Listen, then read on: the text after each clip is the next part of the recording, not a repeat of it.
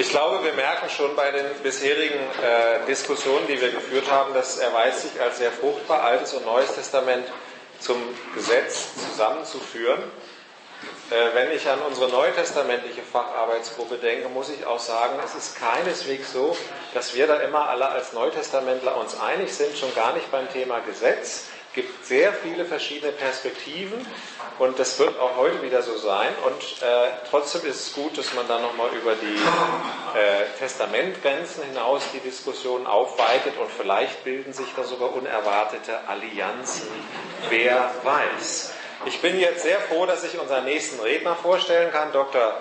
Guido Waltes. Er ist hier in Marburg tätig, am Marburger Bibelseminar. Er hat seine dickleibige Dissertation zu den synoptischen Evangelien geschrieben, hat einige Jahre in Israel gelebt, beschäftigt sich auch mit den Paulusbriefen und manchen anderen und hat zum Thema Apostelgeschichte Cornelius heute seinen Vortrag vorbereitet unter dem Titel Cornelius als Grenzfall Abschied vom mosaischen Gesetz oder Überwindung sozialer Schranken.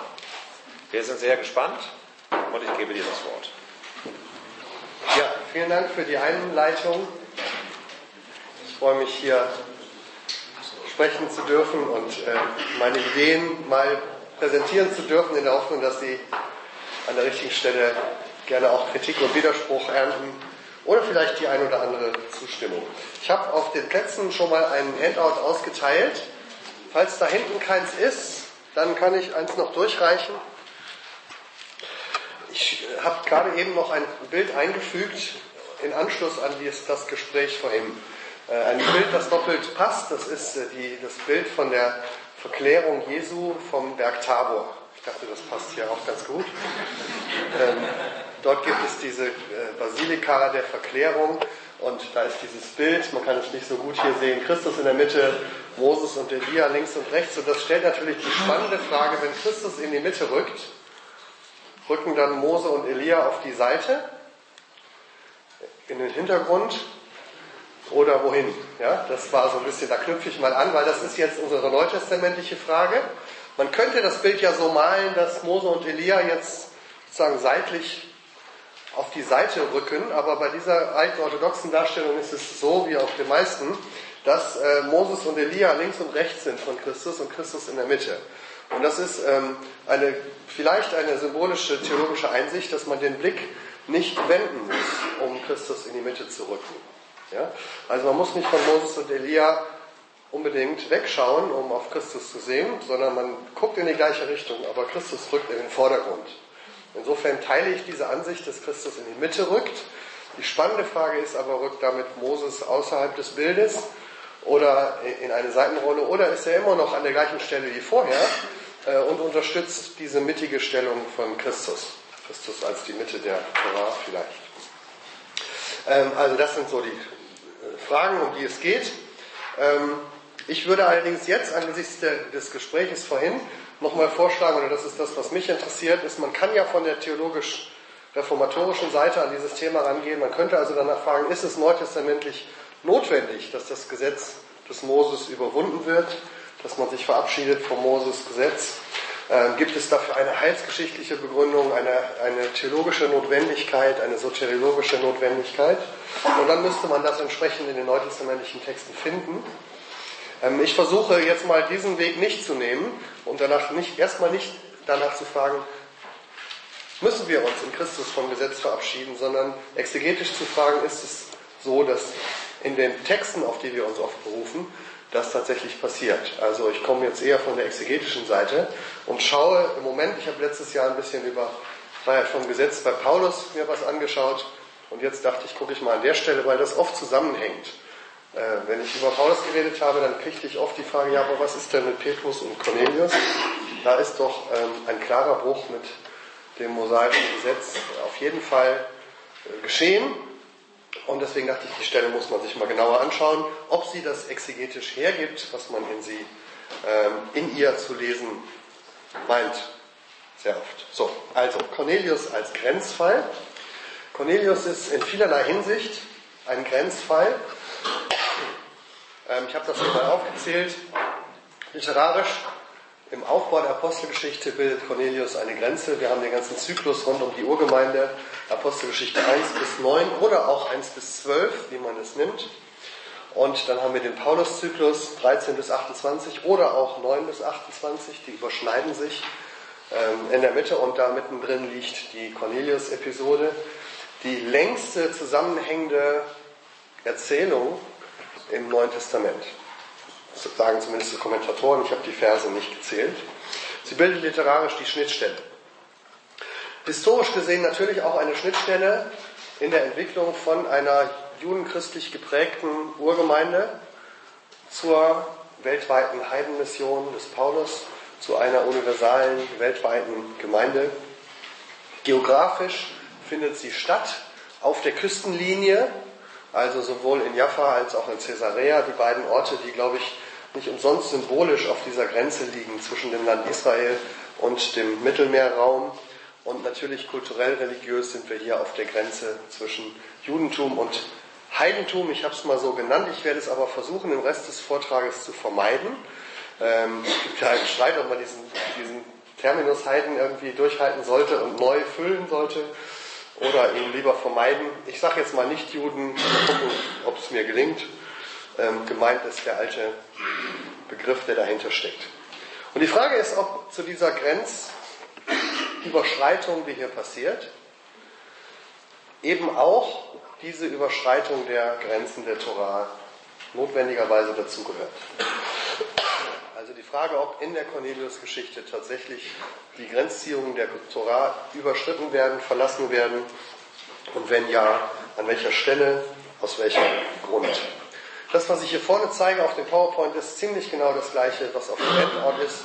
Ein bisschen grafisch anders an, dargestellt, aber je nachdem, ob Sie gerne vorne mitlesen oder auf dem Zettel, es ist ungefähr dasselbe. Es gibt in der Geschichte der Auslegung natürlich wie immer unterschiedliche ähm, Auslegungen zu dieser Geschichte. Die älteste, die wir bei den Kirchenvätern schon finden ähm, und dann natürlich in vielen Kommentaren ist, dass dieser Moment, die Geschichte des Cornelius, und ich muss mal kurz an der Stelle fragen, aber ich habe das vorausgesetzt, dass ich die Geschichte jetzt nicht nacherzählen muss. Ich glaube, die ist hinreichend bekannt. Also, dass diese Geschichte eine sozusagen die, die eine heilsgeschichtliche Wende darstellt, von Gott selbst initiiert, ähm, die, der, der Aufruf zum zur Aufhebung der Toragrenzen, zum Überschreiten der Toragrenzen, das ist ja schon die erste spannende Frage, geht es hier darum, dass die Grenzen bestehen bleiben, aber die Christen sie munter überschreiten? Oder geht es darum, dass Gott diese Grenzen erweitert, verändert, dass Gott Gesetze des Alten Testamentes neu definiert, anders definiert? Ein Zitat von Kyrill von Alexandrien an dieser Stelle. Da erkannte Petrus, dass nun die Zeit gekommen war, in der die Schatten in Wirklichkeit verwandelt werden sollten. Das Gesetz war also ein Bild und ein Schatten, der nur, Zitat Hebräer, bis zu der Zeit einer besseren Ordnung Bestand haben sollte. Also die Idee, Gott selbst sorgt hier quasi für eine Auflösung des Gesetzes, weil das Gesetz als solches nur eine typologische Funktion hat und jetzt durch die Realität ersetzt wird. Ich habe ein Zitat aus äh, dem Apostelgeschichte-Kommentar von Schnabel äh, an berufener Stelle. Trotzdem zitiere ich ihn mal, den ich so ähnlich verstehe. Also er schreibt, das ist eine Vision, a vision in which the Lord repeats three times that he, das ist Peter, must no longer distinguish between ritually pure, pure and profane food. Also die Unterscheidung von reinem und verunreinigtem oder profanem Essen ist aufgehoben, allowing him to eat with and thus to accept Gentiles. Also die Gedankenkette ist die, die Unterscheidung von rein und unreinem muss aufgehoben werden, damit Juden mit Nichtjuden zusammen essen können und so die Mission unter Nichtjuden ermöglicht wird. Also, ähm, und dann wird es auch auf das Volk Israel nochmal bezogen. The people of Israel no longer need to separate pure and profane foods and pure and profane people. Es gibt ähm, dann natürlich in neuerer Zeit, hat man so seine Zweifel an diesem Konzept der Heilsgeschichte und sagt, nein, es war in Wirklichkeit alles ein innerchristlicher, theologiegeschichtlicher Streit. Ähm, der erste, der eine ausführliche Untersuchung über diese Stelle äh, aus formgeschichtlicher Perspektive verfasst hat, und das ist immer noch die Grundlage für alle Kommentare, war Dibelius. Und ähm, er entdeckt in dieser Geschichte im Grunde zwei getrennte Überlieferungen. Nämlich eine Bekehrungserzählung, eine schlichte, wie er sie nennt, eine schlichte, einfache Bekehrungserzählung des Cornelius, eine normale Missionsgeschichte, und dann die Visionserzählung des Petrus. Diese Geschichten waren ursprünglich formgeschichtlich unabhängig voneinander. Die Bekehrungsgeschichte war Teil frühen Missionsgeschichte. Und die Vision des Petrus war eine Erzählung, die die Erinnerung bewahrte an die Überschreitung oder an, die Loslösung von der Torah im frühen Christentum. Und sie entstand, hat ihren Sitz im Leben eigentlich im antiochenischen Streit zwischen äh, der antiochenischen und der jüdischen Gemeinde äh, über diese Frage der Tischgemeinschaft. Und ähm, Dibelius sagt, Lukas hat im Grunde diesen Streit zurückgetragen in die Frühzeit der Urgemeinde, um zu sagen, das, was der Paulus hier vertreten hat, nämlich die Auflösung der Torahgrenzen, das ist doch schon von Gott selbst dem Petrus mitgegeben worden. Da Lukas selbst nach Apostelgeschichte 10, 28b das Gesicht anders auf die Trennung unter den Menschen, nicht unter den Speisen deutet, also er sagt, Lukas hat es umgedeutet, Lukas hat daraus ein Bild gemacht für die Mission, aber er schließt daraus, es deutet darauf hin, dass wohnt anscheinend der Vision von ihrem Ursprung an eine Beziehung auf die Frage der Speisen inne. Ursprünglich ging es also hier um die Abschaffung der Speisegebote. Lukas hat das, wie, wie so seine Art ist, seinem irenischen Bemühen, hat Lukas aus dieser Aufhebung der Speisegebote eine bildliche Vision gemacht, in der es gar nicht um Speisegebote ging, sondern um die Gemeinschaft mit den Nichtjuden. Also das ist die Idee des, äh, von Dibelius, die bis heute in vielen Kommentaren auftaucht. In den neueren Untersuchungen zur Stelle wird das ganze Bild nochmal etwas differenzierter. Viele haben äh, diese formgeschichtliche Aufteilung in Frage gestellt. Am profiliertesten wahrscheinlich Klaus Haker. Da gibt es eine schöne Antwort von ihm, der äh, das ein Stück für Stück ein bisschen demontiert und äh, dafür sich ausspricht, dass diese Geschichte in Wirklichkeit eine Einheit ist, dass also Vision und Missionsfrage, und das sind ja die beiden Fragen Speisegebote und Reinheitsgebote, dass die in Wirklichkeit, also in, in der ursprünglichen Erzählung schon zusammengehören in dieser Perikope. Und das heißt, dass man differenzierter hinschauen muss, und das tun die meisten neueren Untersuchungen, dass sie sagen, es geht in dieser Geschichte nicht um die Aufhebung von Speisegeboten, weil das ja nur in der Vision passiert. Also man muss ja sehen, Petrus hat diese Vision, aber er ist ja da nicht irgendwas. Ja? Ähm, sondern er überträgt das, was er in der Vision sieht, auf die Begegnung mit Cornelius und mit den Nichtjuden. Und daraus sagen viele neuere Ansätze, wir haben zwar in der Vision eine Aufforderung zum Genuss unreiner Speisen, aber die wird ja gar nicht in die Tat umgesetzt, sondern Petrus versteht diese Vision bildlich und sagt, die Grenze zwischen Juden und Nichtjuden ist aufgehoben. Es geht also nur um eine Überschreitung der Reinheitsgesetze oder eine, um eine Auflösung sogar vielleicht nur bestimmter Aspekte der Reinheitstorah, nämlich derjenigen Aspekte, die Juden von Nichtjuden trennen. Schön formuliert in diesem Titel, äh, hier ähm, auf Englisch lange Einleitung, aber das Wichtige sind die letzten Worte. Ähm, the only change in Peter's dining habits at this time had to do not with the menu, but with the men. Also es ging nicht um das Essen, sondern um die Leute. Dennoch wäre auch das in den Augen der meisten Ausleger eine wichtige Grenzüberschreitung. Also zwei Zitate, es wäre eine Überschreitung einer als impermeabel gesetzten Grenze, legitimiert durch eine von Gott selbst vorgenommene Normveränderung. Also Gott nimmt eine Veränderung der Normen vor. Äh, oder der nächste, das nächste Zitat. Diese Überschreitung von Grenzziehungen der Torah ist für einige Jerusalemer Christen ein unerhörtes Ereignis. Also Tatsache ist, es werden hier Grenzen der Torah überschritten, ähm, aber das ist eben notwendig für die Mission. Ich möchte einen weiteren Vorschlag unterbreiten, äh, nämlich dass ich glaube, in diesem Text ist überhaupt gar kein Bruch mit Bestimmungen der mosaischen Torah enthalten, weder in der Vision, wenn wir sie richtig verstehen, noch in der anschließenden Anwendung. Und ich versuche das zu zeigen. Ich hoffe, Sie können mir folgen. Die Fragestellung wäre also die, wir gucken uns den Text mal an. Wir gucken uns alle relevanten Formulierungen an und schauen, gibt es in, dieser, in diesem Text die tatsächliche Schilderung einer Handlung, die mosaisches Gesetz überschreitet, bricht oder ähm, sich nicht daran hält, oder die Aufforderung dazu. Das wäre also die Frage. Geschieht in der Cornelius-Perikope de facto ein Bruch mit geltenden Bestimmungen der Torah? Oder, und das wäre die Alternative, die ich vorschlage, werden hier lediglich soziale und kulturelle Schranken überwunden, ohne dass dabei Bestimmungen der Torah in Frage gestellt oder überschritten werden. Es wäre also eine Infragestellung von sozialen Schranken anhand der Torah und nicht gegen die Torah. Ein kleiner Blick auf die letzte Seite auf Ihrem Handout. Ich habe die Implikation benannt, aber ich dachte mir, heute ist es vielleicht strategisch günstig, die am Anfang zu nennen, damit man ein bisschen aufmerksamer zuhört. Also, die Implikation. Mich interessiert das Thema erstens, weil ich insgesamt in diesem Bereich versuche zu forschen, also jüdisch-christliche Überschneidungen im frühen Christentum. Wie stark war die Kontinuität zwischen Judentum und Christentum? Wie war die Stellung der frühen Christen zum Gesetz, zur Torah? Wenn wir das so sehen, wie wir es vorhin gehört haben, dass das Torah, Freude an der Torah sozusagen ein wichtiges, prägendes Motiv der Bibel ist, warum sollen nicht auch die ersten Christen diese Freude gehabt haben und die Torah vielleicht sogar gehalten haben. Das wäre einmal die Frage nach dem Verhältnis Jesu.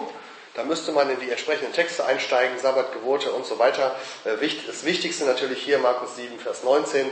Damit erklärte er alle Speisen für rein.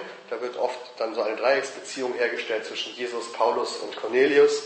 Also ähm, die Frage ist, wer hat zuerst die Speisegebote aufgehoben? Jesus oder Paulus oder Lukas oder Cornelius? Das je nachdem man das zeitlich sortiert.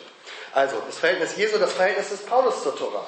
Es gibt viele neue Ansätze in der Paulusforschung und ich rede jetzt nicht von der neuen Perspektive, sondern den Leuten, die sich teilweise The Radical New Perspective nennen oder Paul within Judaism.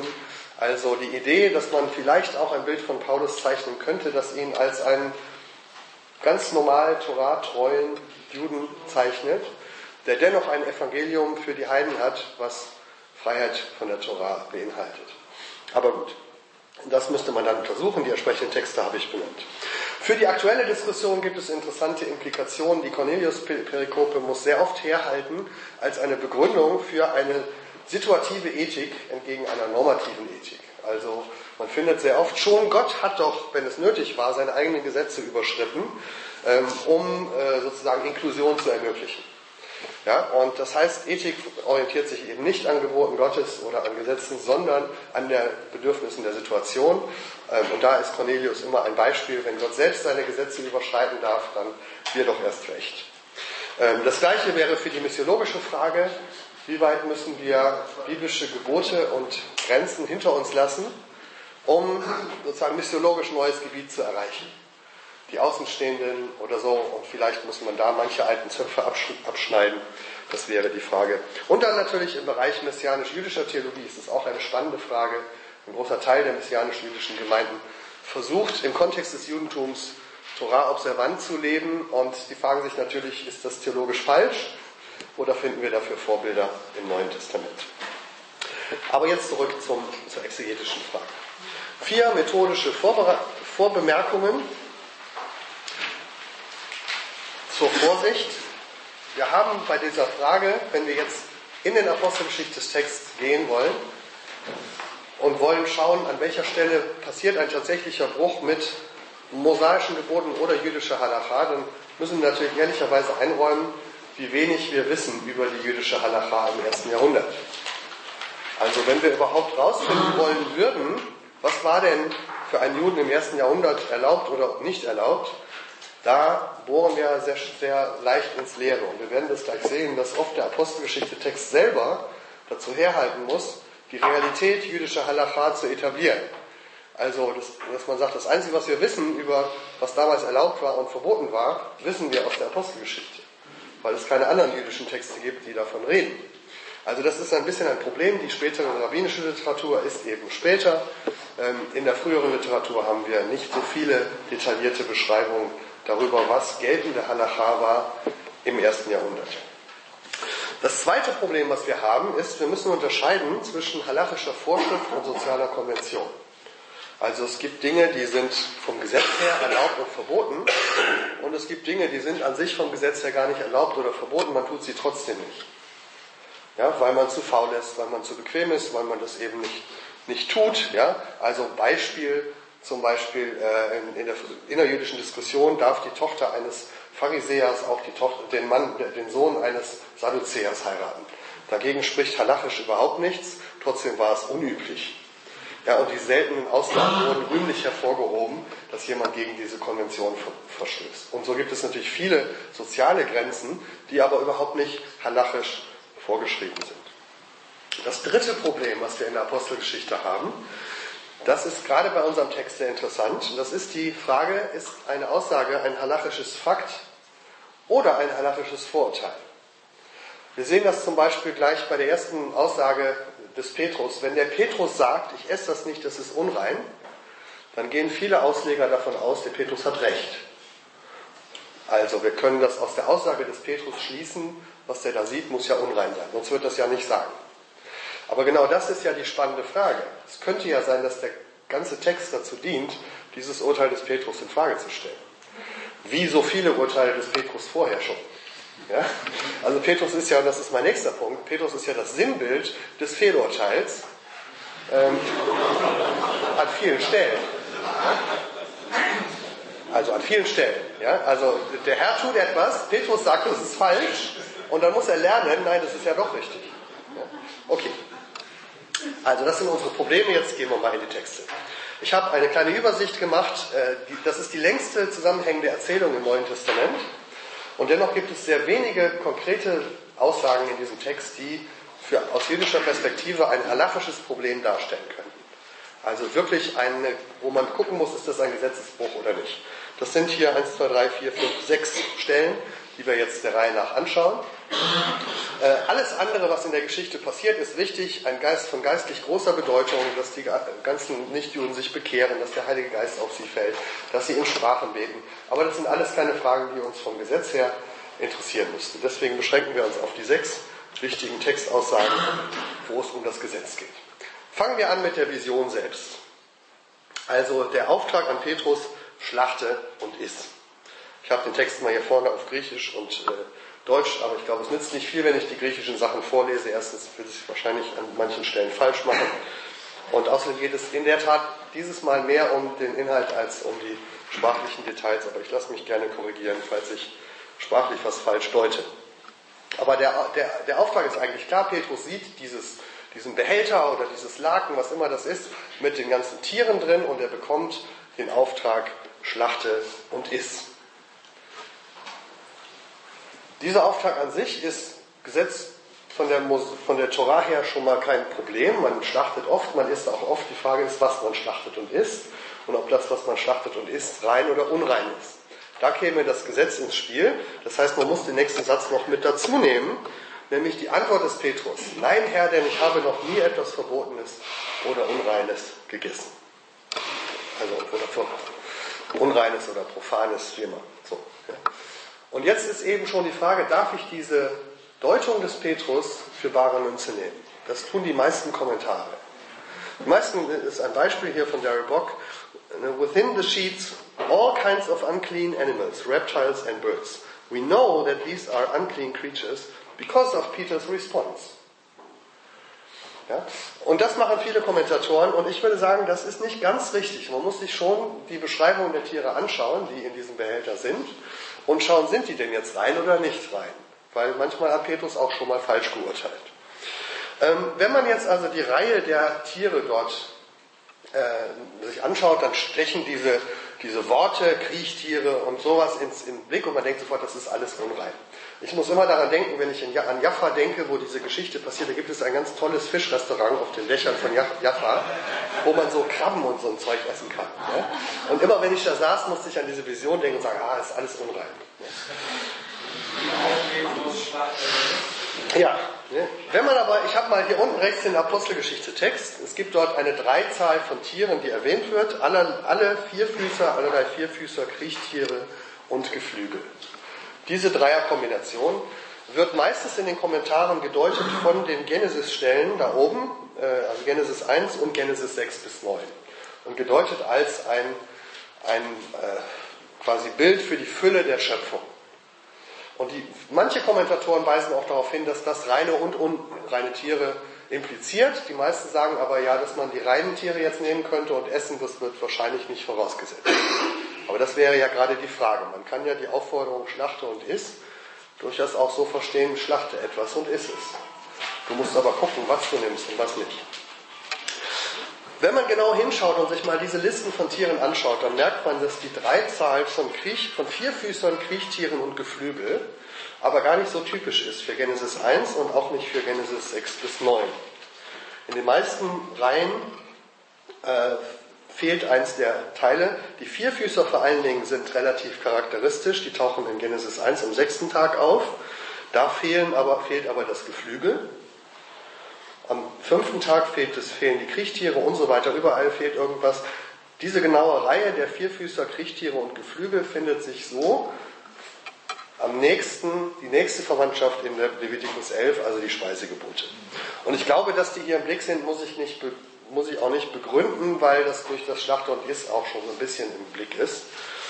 Also, wenn man sich das genauer anschaut, sieht man, es ist nicht die gleiche Formulierung. Also dieser charakteristische Begriff der Tetrapodon, äh, des Tetrapodon, also des vierfüßigen Tiers, als Fachterminus taucht in Levitikus 11 nicht auf aber eben dreimal der Begriff das, was auf vier Füßen läuft oder das, was vier Füße hat. Kombiniert jeweils mit Kriechen und Flügeln, an einer Stelle sogar äh, sozusagen alles drei zusammen.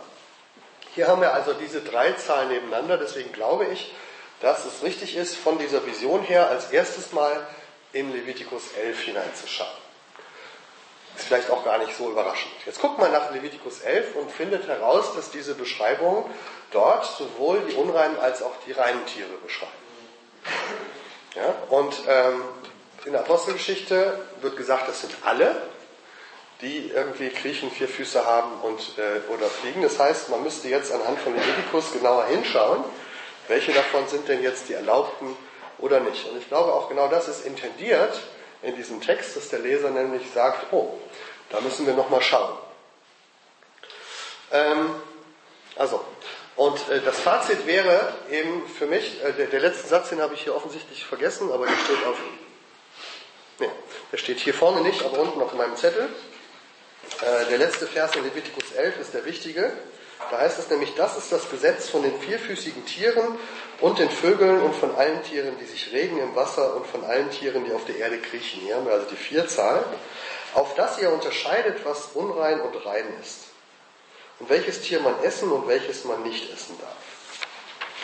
Ich glaube, das ist der Kernsatz, auf den es hinläuft. Also diese Bestimmungen in der Torah laufen darauf hinauf, dass man korrekt, dass man unterscheidet zwischen rein und unrein. Ich glaube, dass das auch der Petrus machen soll. Gut, gehen wir einen Text weiter. Also ich würde sagen, bis hierhin haben wir noch keine Aufforderung zum Gesetzesbruch, sondern man kann diesen Text durchaus so lesen, nimm dir das, was erlaubt ist und iss es. Aber du musst unterscheiden. Petrus macht folgendes, er sagt, nein, ich esse gar nichts, weil ich habe noch nie was Unreines gegessen. Was macht er also? Über das hinaus, was in der Torah verboten ist, rührt er auch das Reine nicht an. Und ich glaube, dass da der Kern ist zum Weiterdenken. Kommen wir zur nächsten Formulierung. Was Gott gereinigt hat, das sollst du nicht unrein nennen. Das ist die himmlische Antwort. Die wird unterschiedlich gedeutet, weil man kann ja an dieser Stelle fragen, wo hat denn Gott eigentlich etwas rein genannt oder gereinigt? Es gibt da unterschiedliche Deutungen. Auf den ersten Blick ist es gar nicht so plausibel. Es gibt zum Beispiel Leute, die sagen, die Reinigung geschah am Kreuz. Also was Gott gereinigt hat, Klammer auf, damit sind die Heidenvölker gemeint. Und die sind gereinigt durch den Tod Christi am Kreuz. Also was Gott am Kreuz gereinigt hat, das sollst du nicht unrein nennen. Das bezieht sich dann nicht auf Tiere, sondern auf die Nichtjuden. Ja? Kann man so ausdeuten? Ich glaube, es ist nicht die naheliegendste Deutung, weil das Kreuz ansonsten im Neuen Testament nie im Kontext, in, in, in Kategorien von Reinheitsgeboten, ähm, äh, also von kultischer Reinheit gedeutet wird. Vielleicht von Reinigung von Sünden, aber ähm, insofern weiß ich nicht, ob das erlaubt ist, auch wenn es namhafte Menschen tun. Äh, die, eine andere Möglichkeit wäre, was Gott gereinigt hat, das bezieht sich auf einen Logion von Jesus das im Markus-Evangelium erhalten ist. Also, weil Jesus gesagt hat, hat er ja gar nicht gesagt. Ups, das ist eine markinische äh, Ergänzung an der Stelle. Ja? Also damit erklärte er alle Sprachen für rein. Also weil das in Markus steht und äh, dieses Jesuswort vorangeht, nämlich äh, das nicht was in den Menschen hineinkommt, sondern was aus ihm herauskommt, macht unrein. Damit habe Jesus die Reinheitsgebote aufgehoben. Jetzt ist die Markusstelle eine eigene Untersuchung wert. Ich glaube, dass sie exegetisch auch sehr ambivalent ist, dass sie also nicht dazu herhalten kann, die, die Cornelius-Perikope zu erleuchten, weil wir haben noch die ganze Problematik, warum lässt Lukas gerade diesen Teil weg, also in seiner großen Auslassung. Also ich finde, aus methodischen Gründen sollte man Markus und auch Paulus an diesen Stellen erstmal raushalten. Die häufigste Begründung ist die dritte, dass nämlich die Reinerklärung quasi ein performativer Akt in diesem Moment war. Also in der Vision hat Gott durch die Aufforderung zu essen diese Speisen für rein erklärt. Indem Gott sagt, Schlacht er isst, da liegt quasi eine implizite Reinerklärung drin. Auch das ist möglich. Ich halte es nur nicht für sehr naheliegend, weil das ja schon ein epochaler sozusagen Schritt ist, die komplette Reinheitstorah und Speisetorah aufzuheben mit einer himmlischen Stimme, die gar nicht sagt, dass die Gebote aufgehoben sind. Ja? Ähm, man, muss es, man müsste es quasi implizit hineinhören. Und ähm, da habe ich Zweifel, dass in diese, sozusagen diese schwere Bedeutung in diesen Satz hineingelesen werden kann. Ähm, ich würde ihn lieber deuten von Levitikus 11 her was Gott für rein erklärt hat, Klammer auf, in seiner Tora. Klammer zu, das sollst du nicht für unrein erklären. Also ich glaube, das ist ein Rückbezug auf das Reden Gottes, was bekannt ist in der Tora. Und Gott hat verschiedene Dinge für rein und für unrein erklärt. Und wenn ich in die Tora hineinschaue, entdecke ich in Levitikus 11 eine Einteilung, welche Tiere rein sind und welche Tiere unrein sind. Ich schließe daraus, Menschen sind in dieser Einteilung nicht drin. Also diese kategoriale Erklärung von reinen und unreinen Tieren kann man eben nicht auf Menschen übertragen. Das werden wir auch gleich sehen, wenn wir quasi die Speisetorah mit der Reinheitstorah vergleichen, dass ähm, die Unreinheit von Menschen nicht vergleichbar ist mit der Unreinheit von unreinen Tieren. Aber erstmal an der Stelle, ich glaube, dass es quasi hier darum geht, Petrus kriegt diese Vision und er soll nun unterscheiden zwischen den reinen und unreinen Tieren vergleichbar mit einer Situation, die aus späterer Zeit erzählt wird, die aber sicherlich an der Grenze zwischen Judentum und Nichtjuden und nichtjüdischer Welt, also besonders in Caesarea, in Aschkelon, in Jaffa, in diesen Orten, ähm, wichtig wurde, da wo Juden viel Sozialkontakt mit Nichtjuden hatten, wo sie auf die nichtjüdischen Märkte gehen mussten zum Einkaufen, wo sie eingeladen wurden bei nichtjüdischen Gastgebern, da stellte sich diese Frage immer wieder, was darf ich denn essen, wenn mir alles Mögliche vorgesetzt wird? Die Frage würde sich auch dem Petrus stellen, wenn er zu Cornelius geht. Es wird von Rabbi Meir ähnliches berichtet. Ein Heide in unserer Stadt gab den Ältesten ein Gastmahl und lud mich mit ihnen zusammen ein. Man brachte vor uns von allem, was Gott in den sechs Tagen der Schöpfung erschaffen hatte. Ja, also klassische Problemsituation für einen toratreuen Lehrer. Ich kriege das alles vorgesetzt, jetzt muss ich gucken, was ich davon essen darf und was nicht. Ich glaube, so eine Situation ist hier gedacht. Gut, gehen wir zum nächsten Vers. Also, hier gibt es diese griechische Formulierung meden diakrinomenos, also unterscheide nicht. Da ist es schon eine Übersetzungsfrage. Manche Ausleger übersetzen hier zögere nicht. Dann wäre das eine irrelevante Aussage, keinerlei halachische Relevanz. Manche sagen aber, hier geht es darum, unterscheide nicht, nämlich entweder zwischen rein und unrein oder zwischen Juden und Nichtjuden. Dann wäre in diesem Satz die Aufhebung der Grenze, der Unterscheidung zwischen, entweder zwischen rein und unrein oder zwischen Jude und Nichtjude drin. Äh, dafür müssten wir, um das rauszufinden, gehen wir einen Schritt weiter. Gehen wir erstmal zur Unterscheidung zwischen rein und unrein. Soll ich im Blick auf Menschen zwischen rein und unrein unterscheiden?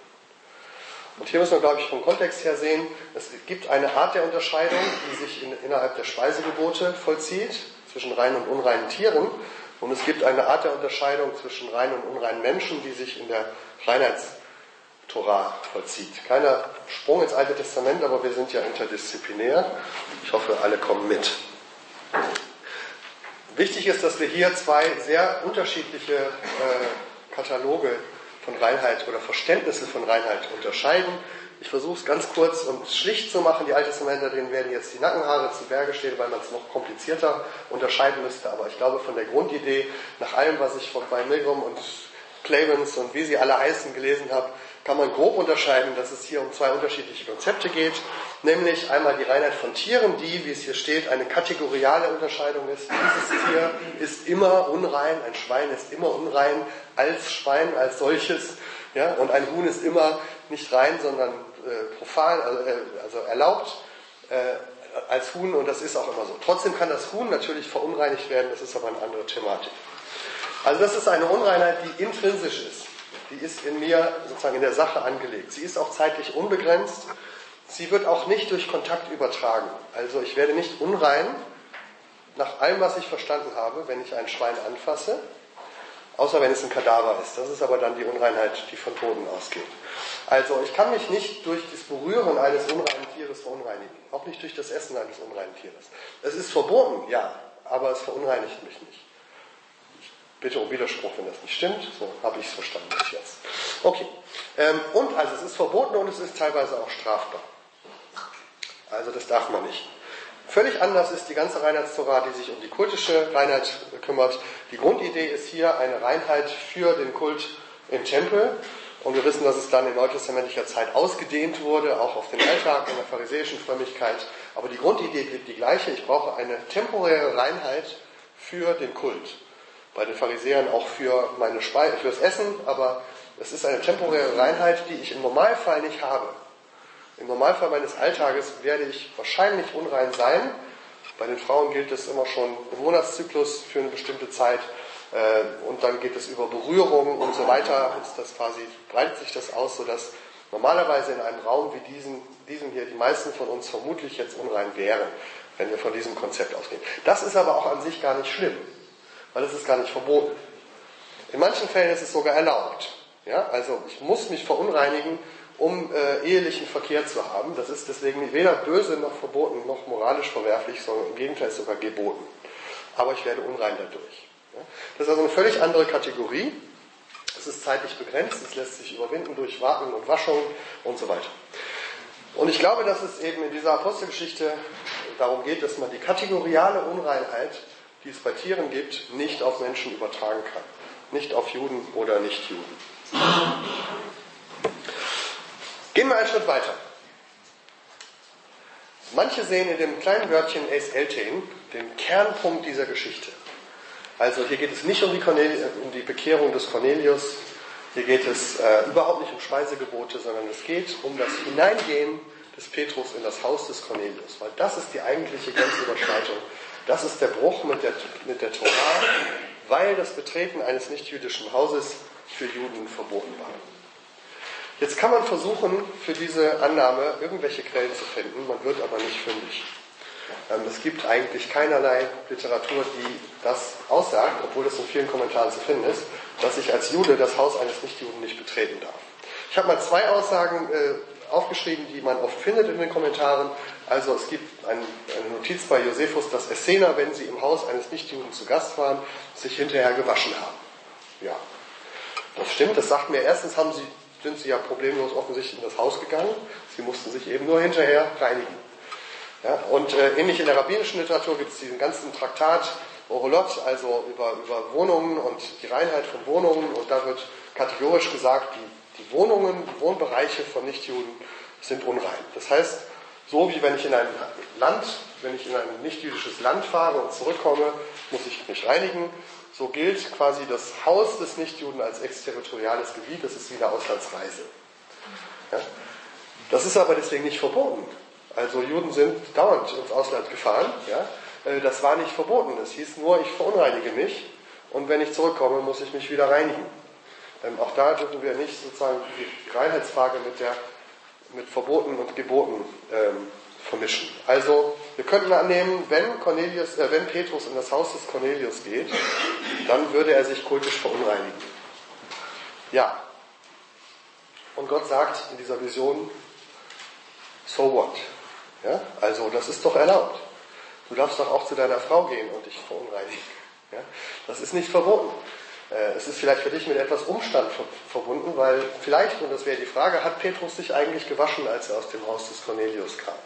Das wäre eine spannende Frage, leider sagt der Text nichts darüber. Ja? So. Kommen wir zum nächsten Text. Ich soll niemanden unrein oder profan nennen. Daraus könnte man natürlich jetzt schließen, hier ist es doch eindeutig gesagt, kein Mensch ist unrein. Das ist doch ganz klar ein Widerspruch gegen mosaisches Gesetz. Ich würde sagen, im bisherigen Verlauf der Diskussion, vom Kontext her gesehen, ist diese Aussage zu verstehen im Blick auf kategoriale Unreinheit, nicht auf temporäre Unreinheit. Also ich soll einen Menschen nicht unrein nennen als Menschen. Ja? Ähm, das bezieht sich weder auf, auf Juden noch Nicht-Juden, weil ne, ich kann ja auch keinen Menschen unrein hieß ja auch ein Jude könnte nicht mehr unrein werden. Das wäre dann komplett aufgehoben. Aber ich glaube, der Kontext hier ähm, spricht von der, von der kategorialen Unreinheit. Also so wie ein Schwein unrein ist, so ist kein Mensch unrein. Kategorial. Temporär vielleicht ja. Aber an der Stelle bin ich natürlich am angreifbarsten, aber ich glaube trotzdem, dass der Kontext das hergibt. Dahinter steckt nämlich die Diskussion, die im damaligen Judentum möglicherweise geführt wurde. Wir sind uns nicht ganz sicher. Es gibt ein paar Hinweise darauf, dass es eine Diskussion gab um die Frage, sind Nichtjuden als Nichtjuden als solche kategorial unrein? Ja, also gibt es eine besondere Unreinheit von Nichtjuden. Die ist zwar in den meisten christlichen Kommentaren als selbstverständlich angenommen, aber in den jüdischen Quellen schwer nachweisbar. Ich habe mal hier drei verschiedene Modelle aufgeschrieben, die im Moment diskutiert werden ähm, über diese Frage, ist ein Nichtjude eigentlich unrein? Von der Reinheitstorah her ist es schwierig zu sagen, weil die Reinheitstorah überhaupt nur für Israel gegeben war. Also von der Reinheitstorah her ist es, ist es schwierig, die Nichtjuden überhaupt einzusortieren, weil die gar nicht den Status der Heiligkeit und der Reinheit insgesamt haben können, weil die außerhalb des Systems sind. Die können aber deswegen auch nicht unrein sein. Sie können quasi neutral, profan sein. Jetzt gibt es, wird aber diskutiert in den jüdischen Texten, in manchen, ob sie vielleicht doch unrein sein können. Die älteste, die älteste Herleitung ist die auf der linken Seite, dass man versucht, einzelne Aspekte der kultischen Torah zu übertragen auf Nichtjuden. Also da geht es vor allen Dingen um die Menstruationsunreinheit und da gibt es ein paar frühe Bestimmungen, die sagen, Nichtjuden können mich verunreinigen, weil bei, im, im nichtjüdischen Raum die Regeln der Menstruationsunreinheit äh, Reinheit nicht eingehalten werden und deswegen gibt es da eine übertragbare Menstruationsunreinheit, die dann zu einer kultischen Unreinheit führt, wenn ich Körperkontakt habe. Also es ist ein bisschen um den Umweg gedacht. Ja? Also weil die Nichtjuden sich nicht an unsere Reinheitsgebote halten, sind sie deswegen auch menstruationsunrein und das ist aber für die kein Problem, aber für mich, wenn ich sie berühre. So. Das wäre eine Herleitung, die hängt aber an ein oder zwei seidenen Fäden und ist deswegen auch äh, umstritten, ob es sie wirklich in dieser Art gab. Es gibt den zweiten Versuch, ähm, sagen eine, tatsächlich so ein Konzept wie Gentile Impurity nachzuweisen, also dass es so etwas gab wie Unreinheit von Heiden als qua Heide. Ja? Ich, bin un, ich bin sozusagen unrein, weil ich ein Nicht bin. Das ist dann intrinsisch in meinem, in meinem Wesen angelegt. Da gibt es ein, zwei Stellen, jemand hat das nachgewiesen, es steht in der Literatur drin, wo es eine Parallele gibt zwischen einer Aussage in Qumran und einer Aussage in der rabbinischen Literatur, wo es um die Reinheit von Gefäßen geht. Und da wird gleich argumentiert, und da sagt man, das ist ja ein Zeichen dafür, dass das sehr alt ist, dass die Nichtjuden, wenn sie diese Gefäße benutzen, dass dann die Gefäße unrein sind, weil die Nichtjuden Nichtjuden sind. Also auch selbst wenn sie sich an alle Regeln halten, wären die Gefäße unrein, weil wegen der Unreinheit der Nichtjuden. Also das hängt an diesen zwei kleinen Versteilen. Möglicherweise wurde das diskutiert. Und dann gibt es den dritten Ansatz, dass man sagt, die Nichtjuden galten deswegen als unrein, weil sie moralisch unrein waren, weil die Götzendienst betrieben haben, weil sie sexuell ausschweifend waren. Das ist sozusagen eine übertragene Unreinheit, die aber nichts mit kultischer Unreinheit zu tun hat. Man streitet sich also darum, inwiefern in der jüdischen Literatur Nichtjuden als unrein galten. Dass das grundsätzlich so war, kann niemand nachweisen. Es gibt Ansätze, dass manche Leute der Überzeugung waren, dass es so sei und das mit unterschiedlicher Begründung. Das hieß aber, wir sind hier in der Mitte eines sehr verworrenen Diskurses über diese Frage, sind Nichtjuden als Nichtjuden eigentlich rein oder unrein? Und das könnte ja genau der Ort sein, in dem jetzt diese Vision in der Urgemeinde hineinspricht, weil Petrus und seine Kollegen in Jerusalem genau vor dieser Frage stehen. Wenn wir die Nichtjuden erreichen wollen mit dem Evangelium, gibt es dann eigentlich ein Problem mit den Reinheitsgeboten? Ja oder nein? Und die erste Reaktion von Petrus auf die Vision war ja, nein, ich nehme nichts davon, es ist alles unrein. Und Gott sagt, guck doch mal genauer hin. Vielleicht ist gar nicht alles unrein, was du für unrein hältst. Schau noch mal in deine Bibel, da findest du raus, in der Bibel gibt es gar keine Unreinheit von Nichtjuden. Das ist in deinem Kopf, das ist vielleicht auch in deiner Gesellschaft, aber es ist nicht in deiner Tora. Okay, ich muss ein bisschen auf die Uhr gucken. Ich habe es ja geahnt, ne? Du bist zu einem aber ich, äh, ich äh, versuche zum Ende zu kommen. Also, wir haben noch diesen schönen Satz von Petrus. Äh, es ist Atemiton, Atemiton für einen Juden in das Haus eines Nichtjuden zu gehen oder überhaupt mit ihm zusammen zu sein. Das ist ein sehr starker Begriff. Das ist abscheulich. Es ist verboten. Das geht überhaupt nicht. Es ist tabu. Ja, das klingt so, und, und viele Kommentare sagen, hier haben wir die, die Aussage, dass das ein halachisches Verbot war. Das ist der einzige Hinweis auf die Existenz einer Halacha, die es mir als Juden verbietet, mit Nichtjuden Kontakt zu haben, ist dieser Vers in der Apostelgeschichte. Ja, ähm, es gibt keine jüdischen Texte, die das gleiche sagen. Die meisten Kommentare leiten aus diesem Vers die Annahme ab, damals war das verboten.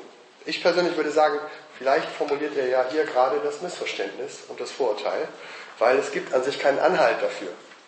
Ähm, also, ich habe ein bisschen aufgeschrieben, man müsste sich das eben anschauen. Lukas verwendet sonst nicht Artemiton für äh, halachische Fragen, da gibt es andere Begriffe. Ähm, auch in der, in der restlichen Literatur wird es manchmal für Dinge verwendet, die gesetzlich verboten sind. Also Mord ist Artemitos und andere Dinge auch. Aber es gibt auch äh, Reden, die Artemiton sind. Also ähm, abscheulich. Und die sind da nicht gesetzlich verboten. Die sind nur einfach schlimm vom Inhalt her. Ja? Also das ist kein gesetzlicher Begriff, sondern ein Tabubegriff. Sowas tut man nicht. Jetzt wäre die Frage, ist es denn in der jüdischen sagen, gibt es eine halachische Diskussion darüber, dass man als Jude nicht mit Juden, Nichtjuden zusammen sein darf. Jetzt kommen wir in das ganze tiefe Gefilde der Tischgemeinschaften. Ich fasse das mal kurz zusammen. Ähm, nee, das kommt, Tischgemeinschaft kommt gleich, aber ich bin auch gleich durch. Ähm, Elmer Strack-Billerbeck, der hat da ungefähr zehn Seiten über, warum die Nichtjuden nicht mit, warum die Juden nicht mit Nichtjuden verkehren. Wenn man die zehn Seiten liest, findet man raus, keine einzige dieser Stellen sagt das. Die Stellen sagen alle nur, es gab ein gewisses Herabschauen, es gab eine Verachtung, es gab äh, bestimmte Beschränkungen des Handelsverkehrs. Aber all diese Stellen reden davon, dass es einen regen Kontakt zwischen Juden und Nichtjuden gab, der keineswegs verboten war. Er war nur geregelt. Also möglicherweise formuliert Petrus hier nur ein Vorurteil. Ich komme zum letzten Punkt, die Frage der Tischgemeinschaft. Das ist sozusagen der Kernpunkt äh, das wird gar nicht erzählt, dass Petrus bei Cornelius zu Gast gegessen hätte, es wird aber, aber hinterher vorgeworfen. Also du hast mit einem Nichtjuden gegessen. Was könnte da das Problem sein? Manche nehmen an, er hat verbotene Speisen gegessen. Manche sagen, er hat sich verunreinigt, weil da Nichtjuden mit am Tisch saßen und Nichtjuden ja an sich unrein sind. Andere nehmen an, es könnte ein Problem sein, weil bei jedem heidnischen Essen Götzen verehrt wurden. Also das sind so die drei Problembereiche. Wenn wir uns anschauen, wie frühjüdischer Umgang ist mit Tischgemeinschaft, merken wir, das war auch gar nicht so einheitlich. Die meisten Kommentare zitieren nur Jubiläen 22, Vers 16. Du sollst nicht mit Heiden, du sollst nicht mit ihnen zusammen essen. Das ist eine grundsätzliche Ablehnung, die aber erstens in Jubiläen steht, ein sehr radikaler Text, und zweitens sehr pauschal formuliert ist. Also keinerlei Gemeinschaft. In der Realität finden wir viele Texte in jüdischen Überlieferungen, wo das beschrieben wird, wie Nichtjuden und Juden zusammen essen. Es gab da verschiedene Lösungsvorschläge. Man konnte entweder sein eigenes Essen mitbringen, man konnte dafür sorgen, dass der Gastgeber das richtige Essen kocht, man konnte sich an einen eigenen Tisch setzen, man konnte an der Mahlgemeinschaft teilnehmen, ohne das Essen zu essen.